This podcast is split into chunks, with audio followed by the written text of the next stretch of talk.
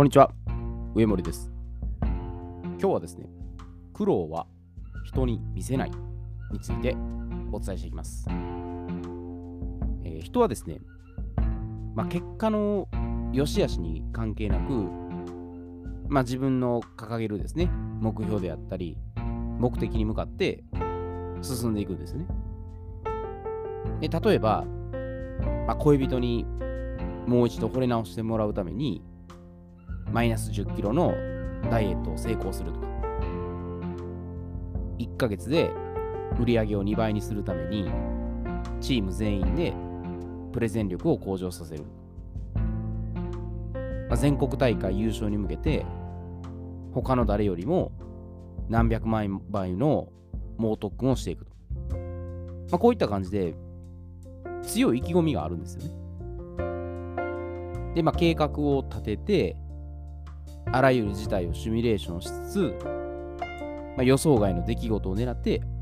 アクションしていくんですね。で、またこの若い時の苦労は、勝手でもせよっていうことわざがあるようにですね、まあ、苦難困難を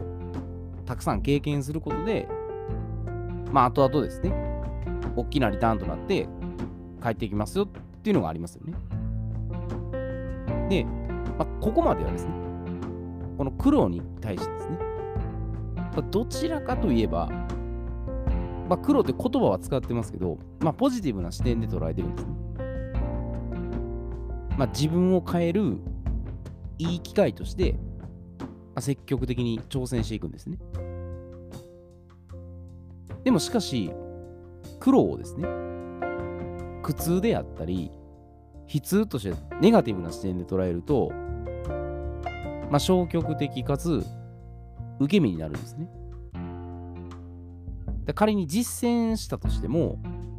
マイナスエネルギーに毒されるんですね。その途中の過程プロセスも中途半端になるんです。で、そして、その他者や周囲に対して苦労を見せていくようになるんです。だ自分は、まあ、寸暇を惜しんで、恋人のために必死に減量に取り組んでいると。自分はチーム内でずば抜けた努力をして、他のメンバーよりも圧倒的に優れていると。自分は血の滲むような地獄の鍛錬をして、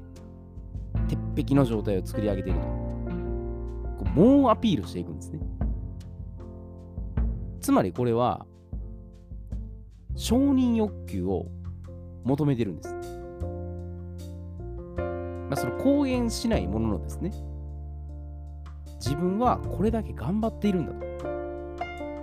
自分の努力をもっと評価してほしいと。自分は他の誰よりも勝っていると。まあ心の中でつぶやいてですね、それを行動で表現してるんです。口に出さずとも行動でどんどんどんどんアピールしてるんです。で、これはですよ、すべて他者とか周囲との比較競争によるもうステータスゲームなんです。だから自分が本当に達成したい目標であったり、目的からは大きく遠ざかってるんです。で、さらにこれ成功確率も格段に下がるんですよ。ステータスゲームやればやるほど成功する確率下がるんですよ。で、これ恥ずかしながらですけど、もう私自身がですね、管理職時代に、これチーム内にですね、承認欲求を求めて、まあ愚かな行動をとっていたんですね。で、本来のこれ目的はですよ、チームが一丸となって、まあ、地域社会に、まあ、大きく貢献するっていうことなんですよ。でも明らかに脱線してるんです。もう自分のエゴを満たすために、周りに承認欲求をずっと求めてるんです。自分のこと分かってほしい。自分はこれだけ大変な思いしてやってるんだと。認めてくれっていう感じで、まあ、言葉に出さなくても、だからそういう行動でね、やっぱアピールしちゃうんですね。で、これ本当に悪いんですよ。だから承認欲求をあの満たしたいためにですね、義務感で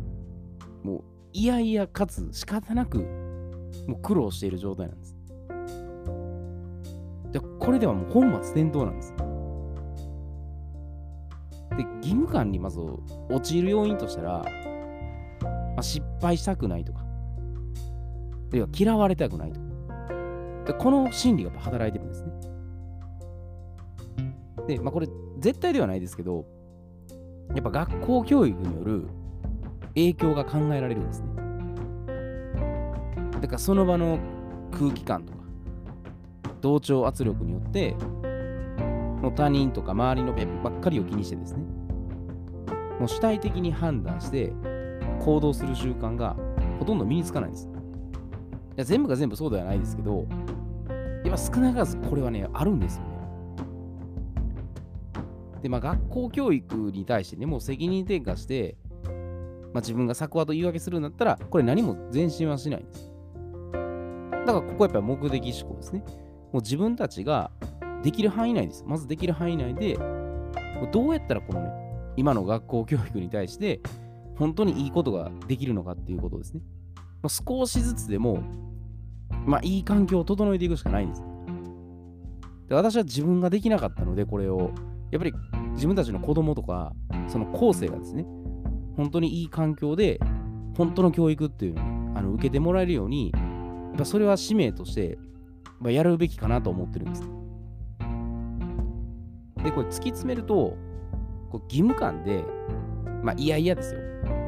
もう大変だなとか、めんどくさいなとか、まあでも苦労は勝手でもしたらいいなっていう、その苦労を見せるっていうことは、承認欲求を要望してるだけなんです。で、承認欲求は、これ、相手に求めるのではなく、自分で満たしていくものなんです。で、まあ、その強固な信頼関係がある間柄だったらですね、例えばもう恋人同士、本当に奥さんと旦那さんとかそういう本当に強い絆に結ばれてたら、まあ少々してもそれはいいかもしれないですよ。まあちょっと自分の話を聞いてほしいために、あえてその承認欲求をちょっと出してみるっていうのはそれぐらいだっていいと思うんですね。でそれでもとどまる方が賢明なんです。相手に承認欲求を要請してるっていう時は、あの自分の視点だけで発信してるんです。も自分が自分がと、自分のことを聞いてくれと。まあ、誰でもそうなんですけどね。でもしでもこれ、相手がですよ、自分に対して苦労を猛アピールしてくるとか、必要に承認欲求を要望してくるとしたらでもどう感じるでしょう？まあ、おそらく不快に思うと思うんですよ。だから自分がされて嫌なことは、やっぱしない方がいいんですよ。でもやってしまうんですね、人間。やっぱ自分が可愛い。自分を守りたい。自分のエゴだけは分かってほしいっていう。で、自分だけ得して、でも相手は損するってことは、これウィンウィンじゃなくてウィンルーズなんです。そういうコミュニケーションであって、身勝手極まりないです。で、これビジネスに置き換えたらそうなんですね。自分だけは得して、なんか相手は損するってなったら、これ提供するのは一番良くないです。まあ、お互いやっぱウィンウィンが一番いいです。でも相手には本当に価値を提供して、本当にもっと喜んでもらうっていうスタンスの方が一番いいんです。だからコミュニケーションっていうのは相手ありきなんです。だから相手からは、まあいい刺激をもらいつつですね、お互いに切磋琢磨する建設的な関係性を築いていくんです。だから、いい意味でライバルは持っていいと思うんですよ。その競争っていう、変な競争するんじゃなくて、目先の利益とか、単なる優劣をつける競争じゃなくて、本当にこの人を目標にして、感謝して尊敬して、敬えるような関係です。でそういう競争とかね、そういうお互いを高め合う関係だったらいいと思うんです。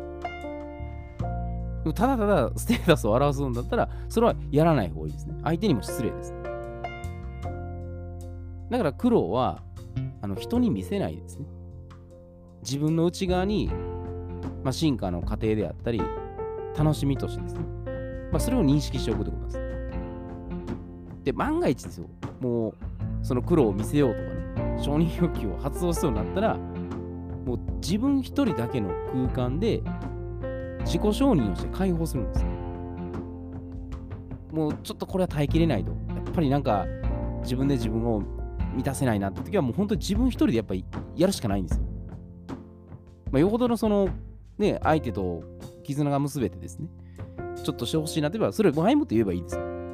ちょっとこういう状況だから、まあ、話を聞いてほしいとかね。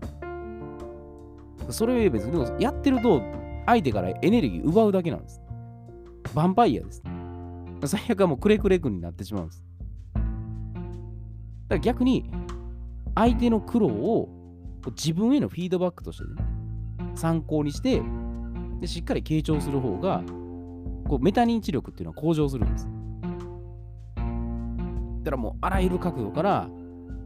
アンテナを張り巡らせることですね。やっぱその苦労っていうのを、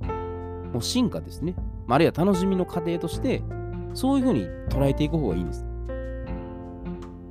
苦労を義務感でやると、どうしてもその承認欲求出るんです。そうではなくて、あ、これは楽しみの過程とか進化の過程として認識しておけば、苦しいやり方は選ばないんです。まあ、あえてその苦しむ方向に持っていくのも一つの方法ではあるんですけど、まあ、楽しい方が、まあ、感情的には楽になりますよね。だから相手に対しては本当に感謝と敬意を持って、で、いい刺激をでも持ちつつですね。で、自分が本当にその価値を提供するとか、自分からもその刺激を与えるとかしてね、もうお互いに高め合っていけるように、ね、でそういう関係をまあパートナーにしても、ビジネスにしても、どこにしてもですね、対人関係に対しては、まあ、やっていけたらいいんじゃないかなというふうに思います。えー、では今日はこれで失礼いたします。